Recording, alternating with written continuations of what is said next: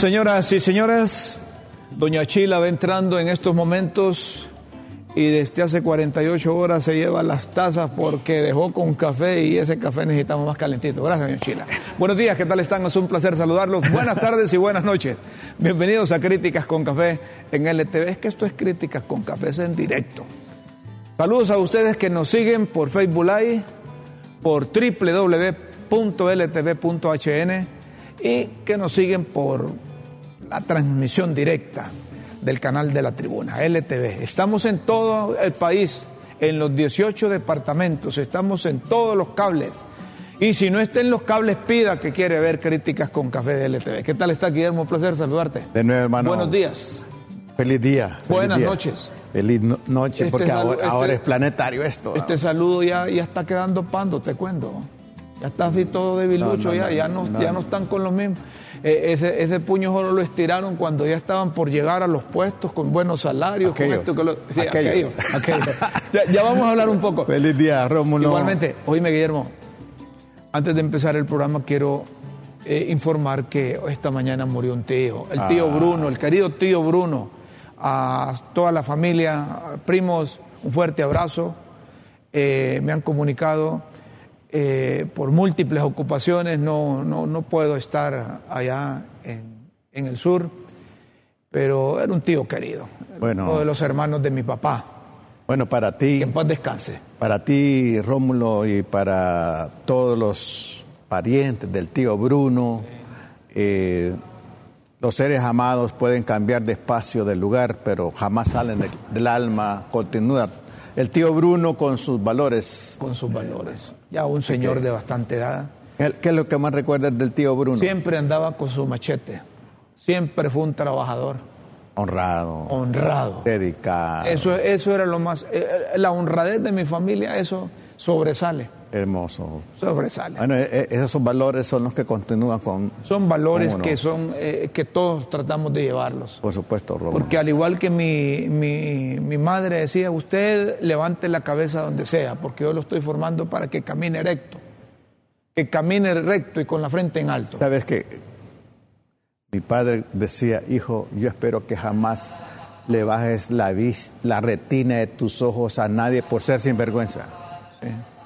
Yo creo que tío Bruno. Cámara 1, viaje, no, así que aquí solo está el radio, te comunico. Señoras y señores, ha de ser macaneado estar en un negocio y que de repente te encontres con, con una mazacuata.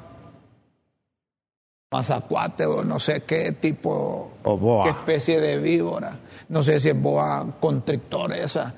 Pero eh, imagínate que vayas a abrir el negocio Y, te, y te encontres con un reptil de eso. Sí. Pues los bomberos ayer eh, tuvieron que, que- que movilizarse y Emergencia. una emergencia y fueron a, a, a qué, ¿cómo se dice? Capturar, no, no se había fugado. No se había fugado a, a atraparla, Atraparla. para evitar peligros, eh, consecuencias. Pero esa, esa, esa animal, ah, yo, yo le tengo miedo a las serpientes. A bueno, yo con todos los, los que trabajan a favor de los animales. Pero Ana Laura dice si hay que un animal que yo temo es a la, a Ana la Laura serpiente. dice que es de la guinda aquí en el cuello. Ay, en serio. ¿sí? Que le gusta la, Es completa, le Ana gusta la Laura. mazacuata, sí, Es es completa. Eh. Eh, eh, me imagino, se imaginan ustedes el susto. Tal vez podemos poner ahí a Ana Laura ya eh, el- la, la- la imagen de la actividad que realizaron los Bomberos. los miembros del cuerpo de bomberos, correcto. Mira, Miren, mira, ese, mira. ese- ese es un animal. A, a mí me asusta esa cosa, hombre. Ah, no sé si es una, es una, como vos decís, Parece una boa. que fuera como boa, sí. Parece boa. Yo de, de serpientes no sé nada. Sí. Solo sé de unas serpientes políticas, pero esas no. Esas, esas no.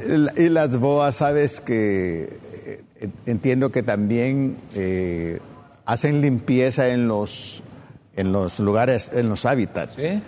Eh, parece que atacan a los, a los mismos, a otras culebras, ¿verdad? Ratones, a sapos, Lo, etcétera. lo bueno, lo bueno que el cuerpo de bomberos eh, Es una boa. es- recuperó esa boa, llamémosle así, y lo la llevaron al zoológico Rosy Walter, Sí, ahí en sí, el Picacho, sí. ¿verdad? Y eso fue por el estadio, dicen, ¿verdad? ¿Fue? Ahí por el Estadio Nacional, Pues un no negocio, se fue por, ahí por. Su- fue por Suyapa, ahí en el, Ah, en el, ya. en el Boulevard Suyapa. Muchas gracias, doña Chila, por traernos el cafecito. Bueno, es Muchas impresionante, es impresionante. Sí, y buen trabajo de los bomberos, hay que Por felicitarlos. supuesto, hombre. por supuesto. A los bomberos los ocupamos para todas cosas y, y- y- y- y yo no sé si están bien atendidos, yo no sé si están con sus salarios al día, yo no sé si, si tienen beneficios el cuerpo de bomberos que deberían Bueno. de tener, pero aparecen en todas cosas. Así que felicidades cuerpo de bomberos A todos y a los los del zoológico. por parte de Críticas con Café, nuestro apoyo, nuestra solidaridad y reconocimiento realmente. Eh, y a los del zoológico Rosy Walter, que, que- que cuiden esta Que especie. les cuiden, ¿verdad? por supuesto. y que le den mantenimiento, porque ese es problema. Esa es una carga más que les llega a ellos. Sí, sí. No sé cómo se mantendrá ese zoológico. Vamos a otro tema, señoras y señores.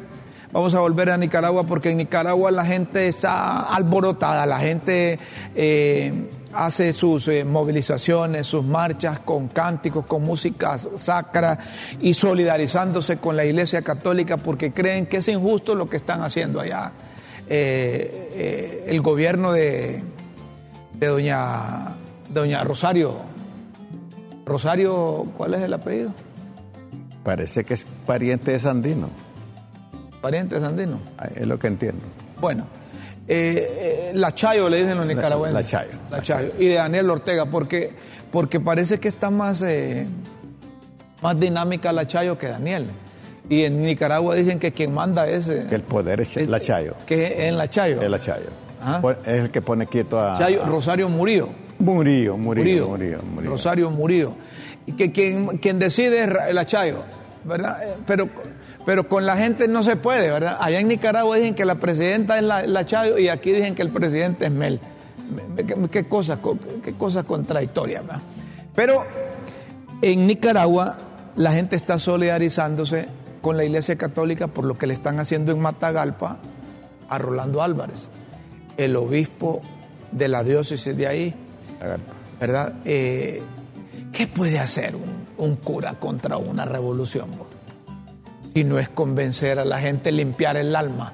Bueno, ayer, yo no sé si fue ayer que hablábamos que si hay algo que temen las dictaduras, cualquier dictadura religiosa, política, etcétera, es el libre pensamiento, la libertad de los demás. La libertad. Eso, eso, Entonces, eso- mira- para ellos eso es un... Y un ejército también, cualquier tipo de ejército, lo que más temen no es a otro ejército, sino la conciencia lúcida de, de- de los ciudadanos y el pensamiento crítico, ¿Eh? el libre pensamiento. Entonces, los dictadores temen la libertad de los demás. temen la libertad de los demás. Eh, como dice Emiliano Chamorro en un tuit, no es la primera vez que los sandinistas persiguen a la iglesia. No es la primera vez que persiguen a la iglesia. Ya habían antecedentes en el primer, en el primer eh, gobierno. No el primer gobierno, porque en el primer gobierno fue 90 79, así todavía estaban ahí. Daniel Ortega estaba en el, en el 86. Eh, enemigo eterno de la iglesia, dice Emiliano Chamorro. Expulsó de su propia patria a Monseñor Pablo Antonio Vega, vicepresidente de la Conferencia Episcopal Nicaragüense. En ese entonces, Ortega lo expulsó bajo el pretexto de tener actitud antipatriótica y criminal al apoyar la contrarrevolución sandinista. ¿Te acordás de esos años? Sí, por supuesto. Aparte de, de eso, hay que entender, eh, Rómulo, que el padre de las casas, ¿verdad? Sí estuvo metido con movimientos populares, pero aparte de él, históricamente, la Iglesia Católica siempre ha estado con la, la cúpula del poder. Bueno, Históricamente. sí, En- históricamente. en- en algunas América iglesias, Latina. porque aquí muchos sacerdotes murieron precisamente porque andaban en el lado contrario. Sí, sí, Porque sí. se identificaban. Pero, pero no era la cúpula. no era la Eh, cúpula. eh, es que acordate que a nivel de cúpula se entienden. Así como se entienden las cúpulas empresariales, las cúpulas industriales, y, las y cúpulas así como también políticas. la cúpula evangélica acá apoyando dictaduras también, ¿no? También, sí, es que, es que organizaciones les es fácil identificarse con el poder. Es que, Porque- es que porque- el, poder gusta. El poder le gusta a la, le gusta a la gente. ¿Qui- Bueno. ¿Quién, quién no le gusta decidir, mandar y que, y que se le cuadren la gente cuando lo encuentre, verdad? Entonces, eh, Se necesita mucho temple para... ya traen en la sangre. Sí, se necesita mucho temple para que el poder no lo, no lo tambalea uno, ¿verdad? Por ejemplo, mira aquí, eh, ¿cuántos años estuvo libre para llegar al poder? Desde Oh. 1900, desde el 2009, Hasta después del golpe, para acá, 12 años, 13 años. Más o 12 años más o menos. Y con- condicionaron su incorporación, les crearon un partido, les facilitaron todo y ahí están en el poder. Pero llegaron al poder para qué? Para cambiar, para transformar, para mejorar. O, Ese- llegaron, ese al, po- fue- o llegaron ese- al poder para quedarse. Ese fue el discurso, pero como usted decía, si, si se llega al poder, como decía alguien, con hambre retrasadas e insatisfechas, entonces el poder yo lo utilizo, Utilizas. ¿verdad? Entonces, pero lo disfrazo con, hasta con un discurso populista. Se necesita, me parece a mí, llegar al poder con una capacidad que trascienda más al, al beneficio y, y es- y eso lo puedes demostrar en el camino, ¿verdad? No tienes que ne- no necesitas llegar al poder para servir. ¿Y Pero un poder que no sirve, no sirve, Rómulo. Y, y cuando el coordinador del Partido Libertad y Refundación, Manuel Zelaya Rosales, dice que con gente cobarde no se hacen transformaciones, ¿qué es lo que querrá decir? Don Manuel Zelaya Rosales.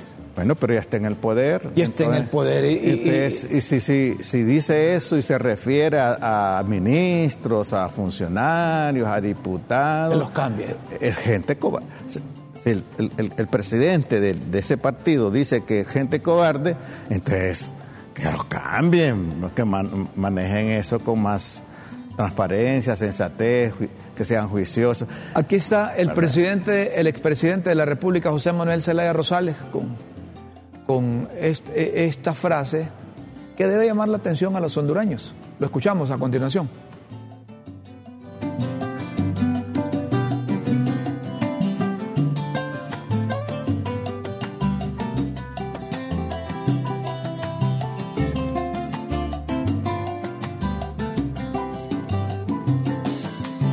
Con conservadores no se cambia un país. Con- con personas que piensan solo en sí mismos, en el individualismo o en sus propios intereses y no en el interés colectivo, no hay compromiso de especie ni de sociedad, entonces es difícil cambiar un país.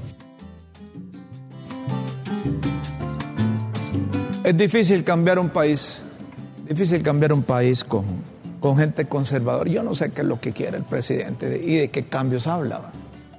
Porque si habla de, de- lo que siempre anduvieron en la cabeza, que refundar el país, refundar el país, refundar el país, que refundar el país, y no saben qué es refundar el país.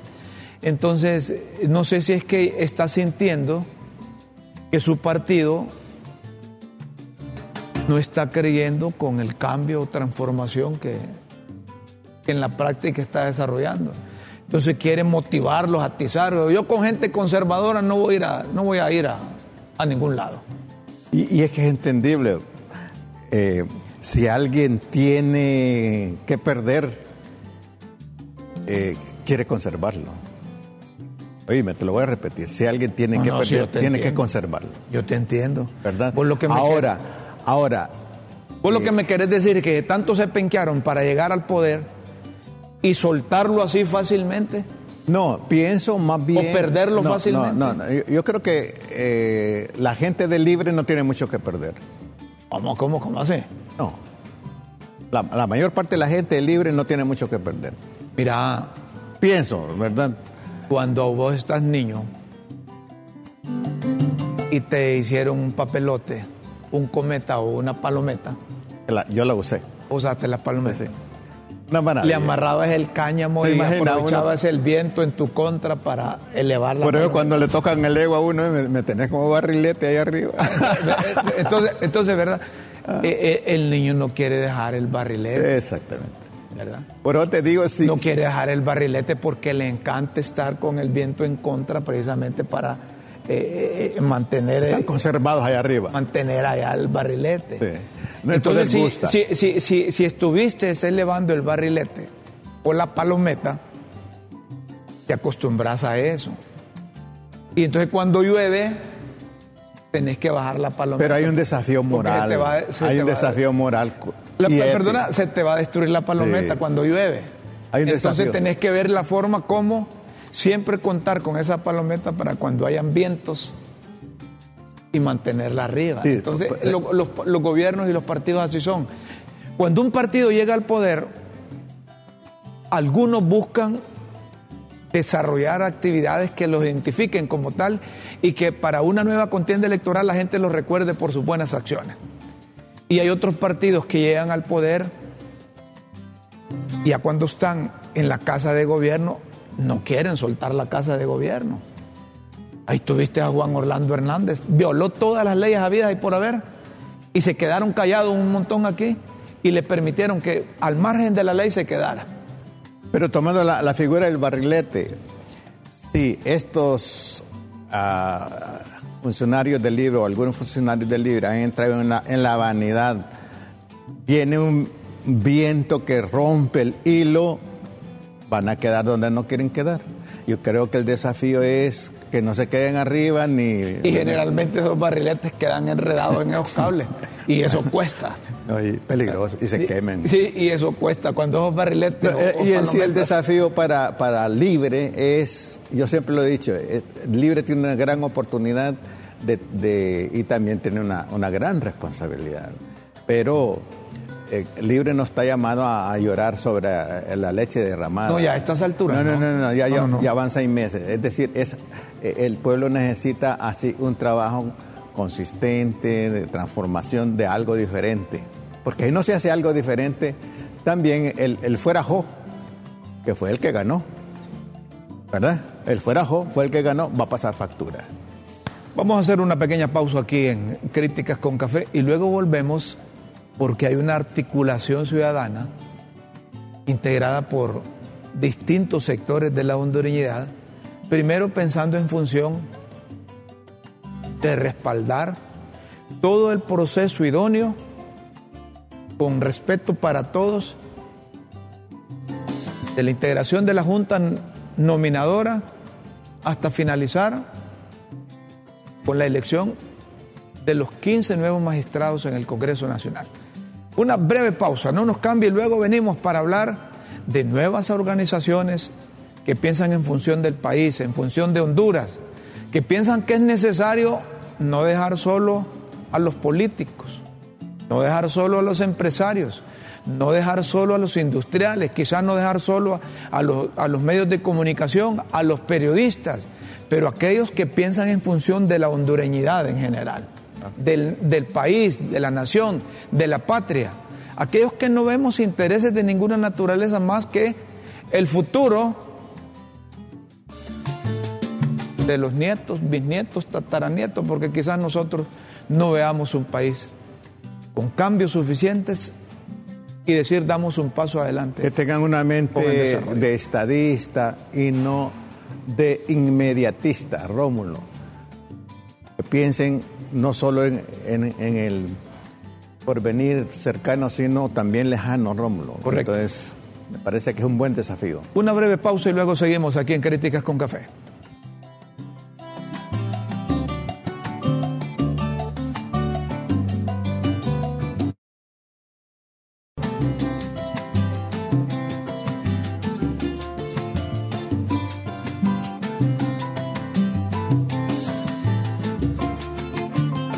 Seguimos, señoras y señores, en Críticas con Café.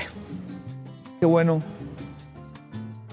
tener a hondureños que piensan en función de Honduras. Hoy hay un, un comunicado, hay un comunicado de articulación ciudadana sobre el posicionamiento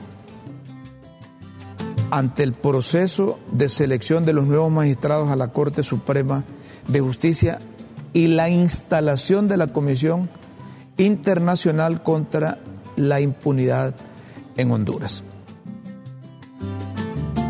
El comunicado habla de, de todo el proceso de ley, organización y funcionamiento de la Junta Nominadora. Además, llaman a todos los notarios que cumplen con los requisitos para que estén dispuestos a asumir un compromiso con la población. Exhortan a las organizaciones e instituciones que integran a la Junta Nominadora a adherirse al pacto de integridad propuesto por el Consejo Hondureño de la Empresa Privada, realizando la firma de un convenio donde todos se comprometan con el pueblo hondureño a mantener los más altos estándares técnicos y ser fieles a la ética denunciando cualquier injerencia o presión que desde el exterior o interior cual grupo de poder político o fáctico quiera ejercer.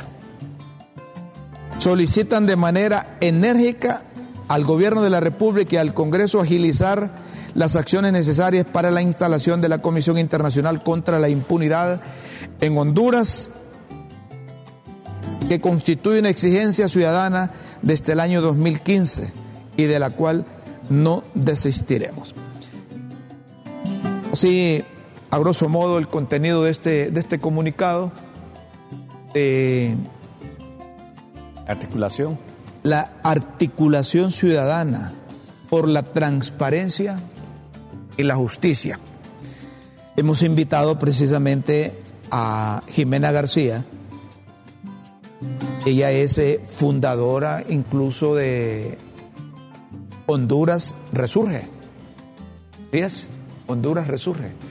Gracias Jimena por estar con nosotros en Críticas con Café y de entrada tengo que preguntarle qué es Honduras resurge y qué es articulación ciudadana, que me gusta esto porque estábamos preocupados que estábamos dejando solos a políticos, algunas veces irresponsables, tomar decisiones eh, en, nombre del país. Qué bueno, Jimena, tenerte entre nosotros.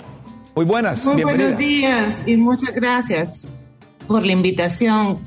Bien, HN Resurge se funda con la intención o el interés de fortalecer los procesos democráticos en nuestro país a través de la construcción de una conciencia crítica colectiva e individual.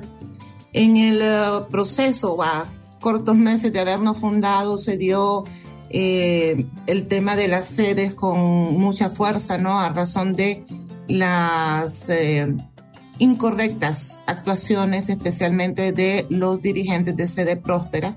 Entonces nos involucramos mucho en el tema del combate a las sedes y de lograr presentar ante el Congreso Nacional el año pasado la iniciativa ciudadana para derogar la normativa de las sedes y este ha sido pues básicamente nuestros ejes de actuación.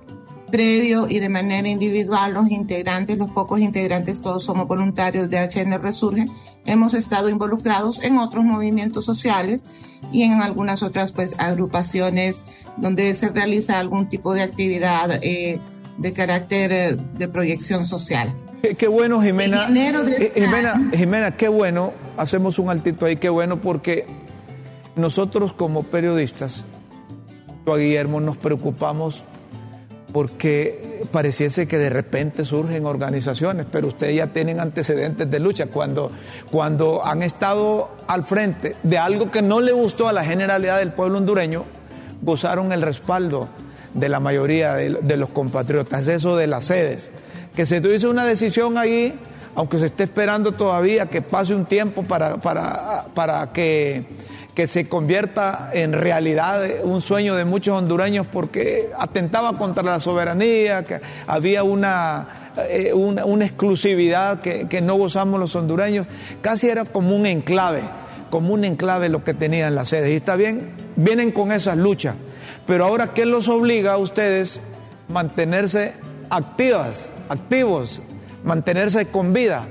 Luego de leer ese comunicado, están pensando en función también como una buena parte de los hondureños que no hay que permitir que se aprovechen del proceso de elección de los nuevos magistrados de la Corte Suprema de Justicia. Así es.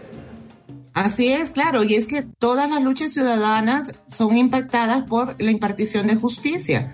La justicia social y jurídica nos afecta a todos de manera individual y colectiva y no lo tenemos que olvidar. Siguiendo el hilo de las sedes, no por temas, sino para que miramos la relación. Nosotros hemos interpuesto ante el Ministerio Público dos denuncias en relación a el mal proceder que hubo e incluso el posible acto de prevaricato por la Corte Suprema de Justicia que está actualmente al fallar a favor de que las sedes no eran inconstitucionales cuando hay suficientes preceptos jurídicos para decir que lo son. Entonces, ¿qué es lo que nosotros estamos buscando? Que todas las luchas sociales que en su momento necesitan del respaldo de la justicia de una u otra manera, encuentren una Corte Suprema de Justicia que no esté plegado a los intereses político-partidistas de ningún grupo, ni de izquierda, ni de derecha, ni de centro, mucho menos a poderes fácticos entre los cuales ahora se encuentra el crimen organizado, que ha impregnado todas las instituciones gubernamentales y de los demás poderes también. Entonces, esto nos tiene que llamar a una reflexión a toda la ciudadanía porque todos somos sociedad civil. Ahí salen diciendo, ¿quién los eligió? Bueno, la sociedad civil no es que otros la eligen, es que nosotros elegimos participar o no de manera organizada con personas afines a lo que queremos que pase en el país. Y definitivamente el acompañamiento y la lucha es hacer eh, visibles las situaciones, dar a conocer a la población de algunos aspectos que a veces se quedan fuera de la luz pública porque los políticos o los interesados van a manejar un discurso que no permite ver en realidad el bosque sino solo un árbol, ¿no? Y nosotros estamos intentando pues que se mire el bosque, que todos estos procesos sean realmente transparentes y que nos permitan tener una participación activa a toda la población. Entonces, eh, este proceso de articularnos para todas las organizaciones que formamos parte de la articulación eh, tiene como eje central el hecho de que en un país con altos índices de impunidad, bueno, no son altos, son lamentables índices de impunidad en las diferentes materias por encima del 90% de impunidad, no va a prosperar ni la inversión nacional ni extranjera, ni los derechos humanos, ni la eh, posibilidad de construir realmente un Estado de Derecho, porque un Estado de Derecho se construye sobre la base de la justicia. Correcto. Sobre la base de que la constitución sea respetada y todas las demás leyes. Y en Honduras, pues sabemos que no ha sido este el... Ah, la, la, norma, ¿no? Entonces, en enero de este año, la organización Ayudemos Honduras, liderada por Gabriela Blen, tuvo a bien hacer una convocatoria amplia a diferentes organizaciones y movimientos sociales para que nos uniéramos a preparar y trabajar en torno a la CICI. Inicialmente comenzamos pues con un trabajo técnico, eh, revisando documentación que ya estaba disponible, haciendo algunas recomendaciones hasta terminar elaborando un documento que le llamamos los acuerdos mínimos para la instalación de la CICI. Por nuestra parte, ¿qué es lo mínimo que podemos esperar o aceptar por parte del gobierno en relación a esta Comisión Internacional contra la Impunidad y la Corrupción? Básicamente, pues tiene que tener más, tiene que ser más que lo que fue la MASIC en su momento, y hemos socializado este documento pues, con gente tanto del legislativo, con diferentes diputados, como con el secretario de Transparencia, el doctor Edmundo Orellana. Y previamente a ello lo discutimos con eh, la representante de las Naciones Unidas en Honduras, con el alto comisionado para los derechos humanos de las Naciones Unidas. Qué bueno. Y así pues una serie de socialización del trabajo técnico que hemos estado realizando de manera voluntaria y ahora eh, pues eh, obviamente para que venga la CICIC se tienen que dar una serie de de, de, de, procedimientos, pasos. La procedimientos, pasos que deben cumplirse por parte del gobierno para que venga la CICI. Ahí estamos bien, hagamos un alto. Vayamos a, a, lo práctico, vayamos a lo que está pasando. En las últimas horas, el gobierno de la República, a través de la Secretaría de Gobernación, decidió que FOPRIDE, que es una federación de organizaciones no gubernamentales para el desarrollo de Honduras, que aglutina más de 80 organizaciones de la sociedad civil, no participe en la asamblea en donde se van a elegir los representantes de la junta nominadora de la sociedad civil. ¿Esto ustedes cómo lo interpretan? Si se toma en cuenta que de acuerdo a las informaciones es que hay unas tres o más organizaciones que no liquidaron fondos que otorga el Estado, pero que hay más de 80 organizaciones que no se van a ver representadas en esa asamblea para poder decidir quiénes van a ser los representantes. ¿Cuál es la lectura que hacen ustedes de esto? Lamentablemente, pues siempre puede haber algún tipo de manipulación de carácter eh, particular, ¿verdad? A algunos intereses de unos pocos. No obstante, sí tengo que ser muy clara en que nosotros tuvimos una incidencia bastante fuerte y positiva en lo que fue la eh, fortalecimiento, mejor dicho, no la, el fortalecimiento de la ley eh, del anteproyecto de ley que presentó la Secretaría de Transparencia ante el Congreso Nacional. La ley de la Junta Nominadora. ley de la Junta Nominadora. La Junta Nominadora. Y nosotros propusimos, fuimos quienes eh, hicimos que se incluyeran una serie de inhabilitaciones bastante amplias, ah. tanto para los miembros de la Junta Nominadora como para los magistrados. Nosotros proponíamos todas las inhabilitaciones que están para los miembros de la Junta Nominadora también para los postulantes a magistrados. El dichoso artículo 15, ¿no? Que eh, fue modificado. Entonces, en este sentido, sí, eh, vaya, le voy a poner un, caso particular. Eh, mi padre es funcionario del actual gobierno, yo no milito con Libre, no tengo ninguna relación con Libre y soy una persona con un criterio bastante independiente, pero esa relación eh, que es evidente de padre e hija, a mí me inhabilita para poder eh, eh, proponerme o que me propusiera alguna de las organizaciones para representar a la sociedad civil en la junta nominadora. Y yo respeto ese criterio técnico, objetivo que nosotros mismos ah. impulsamos. Sí, cuando, perdón, perdón, mire que ya me llamó, cuando usted habla de su padre, estamos hablando de don, don Fernando. Sí. Ah, don Fernando, don Fernando García. Es amigo, le cuento, ¿verdad? Eh, eh, eh, nosotros le decimos el curita, ¿verdad? ah, bueno, pero mire qué bien, qué bien que usted traiga a colación esto, porque está predicando con el ejemplo usted. Que aunque usted quisiera proponerse o autoproponerse como candidata magistrada de la Corte Suprema de Justicia, se siente moralmente inhabilitada porque su papá es funcionario del gobierno. Y eso es bueno. Es ético, eso es ético. Eso es ético y estamos hablando de personas que levantan la bandera de la ética y de lo moral, que es lo que necesitamos en Honduras. Muy bien, Jimena, muy bien. No sabía que, que usted era hija de, del amigo Fernando García, incluso soy amigo también de su hermano, de Fernando que, eternamente le digo yo pasa ahí en la, en la Asociación Nacional de Industriales. Pero volvamos, volvamos al tema, volvamos al tema. Eh, eh, entonces, en el caso del COPRIDE, eh, si ellos no llegaron a liquidar por una u otra razón la totalidad de los recursos que hayan recibido, lo lamentamos. ahora, lo que sí esperamos es que no sea un error de la Secretaría de Gobernación, sino realmente una vigilancia al cumplimiento de la ley, que son dos cosas diferentes y que en este momento lamentablemente hemos caído en una desconfianza tan grande hacia el actuar de este gobierno y el gobierno anterior y anteriores, ¿verdad?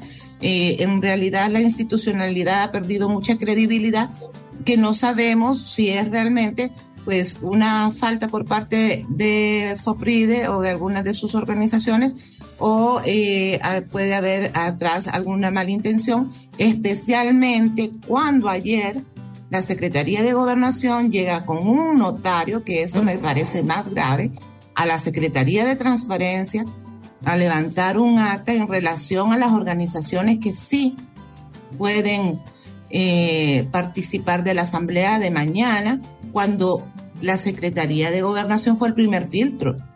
Entonces, eh, no encontramos eh, coherencia, nos parece incluso una falta de respeto hacia el doctor Edmundo Orellana, a quien nosotros también desde la articulación, cuando estábamos haciendo las propuestas para fortalecer la ley, pedimos que se incluyera la Secretaría de Transparencia en este proceso de la selección del miembro que va a representar a la sociedad civil en la Junta Nominadora y con lo sucedido ayer decimos, bueno, gracias a Dios que lo hicimos, porque si no, eh, no sabemos en qué situación estaríamos ahorita, ¿no?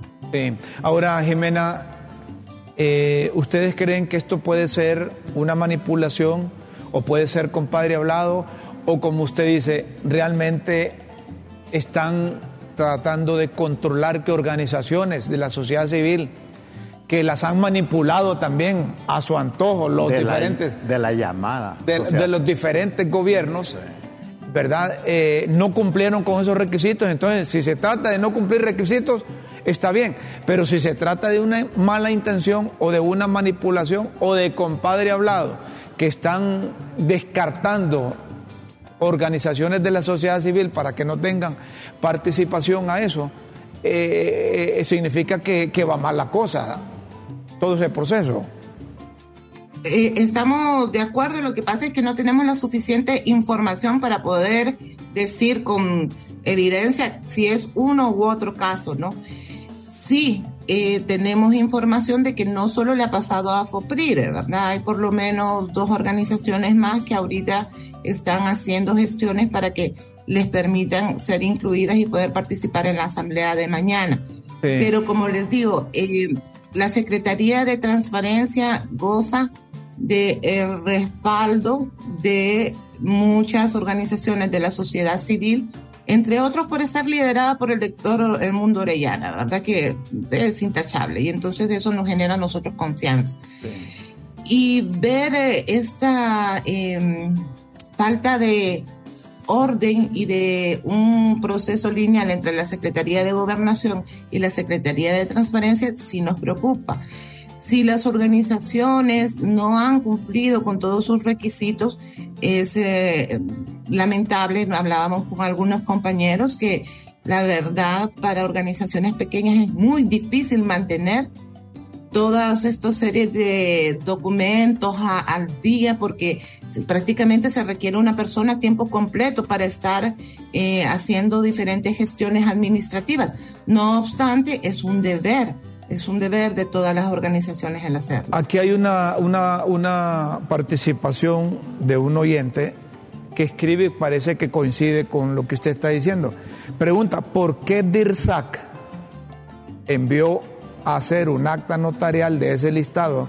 a la Secretaría de Transparencia si supuestamente ellos habían validado la información. ¿Será que incorporaron algunas que no están al día y tenían años de presentar informes? No sé a qué se refiere. En el caso de Fopride y otras, la sacaron porque, no sé si esto es grave, o ustedes ya lo han analizado, porque no les cuadraba para nombrar sus representantes. ¿Qué opina de esto, Jimena? Mire, es creo de conocimiento público que FOPRIDE tiene una línea de dirección que ha estado más orientada a lo que fue el oficialismo del gobierno anterior. Ah. Tenemos que recordar que el presidente de FOPRIDE actualmente es don Carlos Hernández, quien a su vez es el presidente de ASJ. Y ASJ ha dejado un muy mal sabor ah. en la mayor parte de la ciudadanía. No obstante, más allá de eh, esa situación en la cual sentimos que, nos, que ASJ avaló eh, la reelección constitucional de eh, Juan Orlando Hernández, también es cierto que si lo miramos fríamente, como decía el señor que lo acompaña, perdón, ese me fue el nombre ahorita. Don Guillermo, don Guillermo. Eh, Desde una perspectiva eh, de estadista, si lo vemos fríamente, las matemáticas les juegan en contra si FOPRIDE y sus organizaciones están en el proceso de selección, que va a ser un proceso de votación, ¿no? Eh, de estos miembros eh, de la Junta Nominadora, porque básicamente hasta el momento hay dos eh, nóminas inscritas para mañana. La que Mm. representa a, a FOPRIDE y por ende podemos asociarla con el poder que ya está instaurado dentro de la propia Corte Suprema de Justicia y que podría tener una línea de continuidad con todo lo que ha venido pasando Ah, pero hay otra línea que la asociamos directamente con Libre y sus colectivos, como ellos mismos los denominan. Y esa otra línea, ¿qué es lo que busca? Pues lo mismo que buscaba Juan Orlando Hernández en su momento, la concentración de los tres poderes del Estado bajo su mandato. Entonces, eh, de manera muy objetiva y práctica, nosotros que somos independientes a los partidos políticos, que podemos tener eh, alguna afinidad más que todo en papel, en estatutos, con uno u otro partido, pero que ninguno de nosotros somos militantes activos en ningún partido. muy bien. Queremos una candidatura más independiente. Queremos una candidatura eh, que sea técnica, que sea de organizaciones que tengan realmente años de estar trabajando y trabajando con la gente a, a pie, ¿verdad? Eh, es decir, que vengan, eh, por ejemplo, y, y esta es una de nuestras propuestas que esperamos se logre concretar, un- los representantes de ASONOV, que desde la década de los 80 están trabajando y haciendo un trabajo de hormiguita bueno, de calidad, generando conciencia, transferencia de conocimientos a eh, varias comunidades del occidente del país, a representar a la sociedad civil, porque tienen cuatro décadas de estar en esto, ¿no? Correcto. y conocen realmente las necesidades del pueblo. Entonces, eh, en este sentido, no puedo emitir una opinión sobre si lo que está sucediendo eh, con FOPRID y sus organizaciones y con un par más que de las cuales tengo conocimiento no se les inscribió, sea un tema de que en alguna parte del proceso se encontró que no cumplían con algún requisito o que estaban inhabilitadas por eh, algunos de los diferentes ítems que se establecieron en la ley. Quiero y en realidad creo realmente que el doctor Edmundo Orellana no se prestaría en lo absoluto y menos a esta altura de su carrera, de su vida, de su trayectoria profesional, a incluir o no incluir a una organización si no fuera por más eh, eh, que los aspectos técnicos y establecidos jurídicamente. Y en el caso de la Secretaría de Gobernación, sí hay mayor eh, injerencia de los factores políticos partidarios que pueden estar queriendo influir. Eh, por esto eh, es que sí, ya nos pronunciamos desde nuestras redes en relación a respaldar el trabajo que está haciendo la Secretaría de Transparencia, liderada por el doctor Orellana, y eh, esperamos que en el día de hoy se pueda dilucidar estas circunstancias que están fuera de nuestro conocimiento a profundidad, porque no podemos hablar si no tenemos la evidencia, ¿no? Pero que en un proceso que tiene que ser democrático, si bien es cierto, tenemos esa percepción de que FOPRIDE representa, digamos, un poco el continuismo de la actual Corte y el eh, grupo de la coalición contra la, la impunidad eh, represente los colectivos de libre, es eh, parte de la democracia, Correcto. el que estemos todos ahí y que todos participemos. Perfecto. Entonces no podemos ser eh, excluyentes a, a gusto, ¿verdad? A capricho. No, eso no, no es aceptable. Y la sociedad civil tiene que ser el ejemplo de transparencia, el ejemplo de democracia, el ejemplo de eh, una discusión de nivel de qué es lo que queremos y hacia dónde queremos llevar a nuestro país, como bien decían ustedes. Para nuestras futuras generaciones, lo más probable es que nosotros no vayamos a ver el impacto de nuestro trabajo en nuestras vidas, pero sí nuestros hijos o nuestros nietos. De acuerdo. Y si no son nuestros hijos o nuestros nietos, nuestros niños, nuestros niños que están en total abandono, nuestros adolescentes que se vuelven antisociales por la falta de justicia. Al final todo siempre viene a caer al tema de la justicia social y jurídica, que es la gran deuda pendiente que han tenido todos los gobiernos con la ciudadanía hondureña. Perfecto, muchas gracias, Jimena.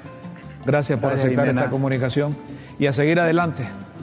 Nosotros respaldamos a organizaciones que piensan en función de Honduras, en función del país que no piensan en función de intereses particulares o intereses de partidos o intereses de políticos o intereses de, sectores específicos. Nos interesan aquellas organizaciones que piensan en función de Honduras. Y aunque suene eurocero, pero si eh, FOPRIDE y ASJ asintieron todo lo que se hizo en su momento, sus celos deben de tener las nuevas autoridades y por eso están procediendo así, pero como finalizó Jimena, se trata de que participen todos. Además, además, no son las organizaciones de la sociedad civil quienes eligen a los magistrados de la Corte Suprema de Justicia. El Congreso. El Congreso Nacional. En todo caso, Rómulo y, y Televidente, me parece que esta organización tiene un gran desafío y el gran desafío es la búsqueda de la justicia y la ética en este proceso.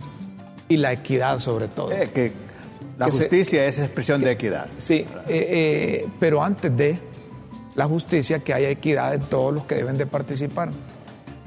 Si no es la sociedad civil que van a elegir los 15 magistrados, sino que los 128 diputados en el Congreso, que permitan a todas las representaciones de la sociedad civil, ¿verdad?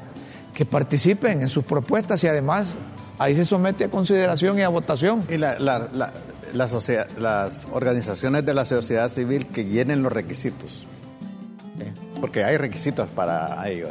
La fregada que es que comunican 24 horas antes que no les dan tiempo de subsanar. Entonces se ve la intención que tienen de darlos, como dicen los muchachos, reventados. Reventaditos. Como reventados estamos en Tegucigalpa. Hemos dejado el Toncontín abandonado allá. ¿Te acordás que dijeron? No, el Toncontín siempre lo vamos a, habilitar. Sí. Para vuelos de nacionales, pero hay que pensar en vuelos regionales. Mira, si vos vas a El Salvador en un vuelo, vos tardás menos de una hora para llegar a El Salvador. como 25 minutos. Ponerle 25 minutos. Ah, pero tenés que moverte de Tegucigalpa a Comayagua, que gastás casi una hora. Casi una hora, sí. Tardás más en el vuelo terrestre en el, en, el vuelo terrestre, en la circulación de Tegucigalpa a Comayagua. Que de Tegucigalpa a Salvador. Que Tegucigalpa a Salvador. Entonces, ahí sí coincidimos con doña Juliet Handal. Juliet Handal ha sido una empresaria que estuvo al frente del Consejo Hondureño de la Empresa Privada. Juliet Handal. Toda una dama. Eh, es toda una dama. Allá en el norte. Toda una ciudadana. Eh, Maravillosa. sí, juiciosa. es lista. Sí. Es lista. Entonces en su cuenta de Twitter me gustó esto porque a la gente se le olvida. A la gente se le olvida. A menos que, pero yo no creo, que Juliet Handel nos esté poniendo un distractor a nosotros, va.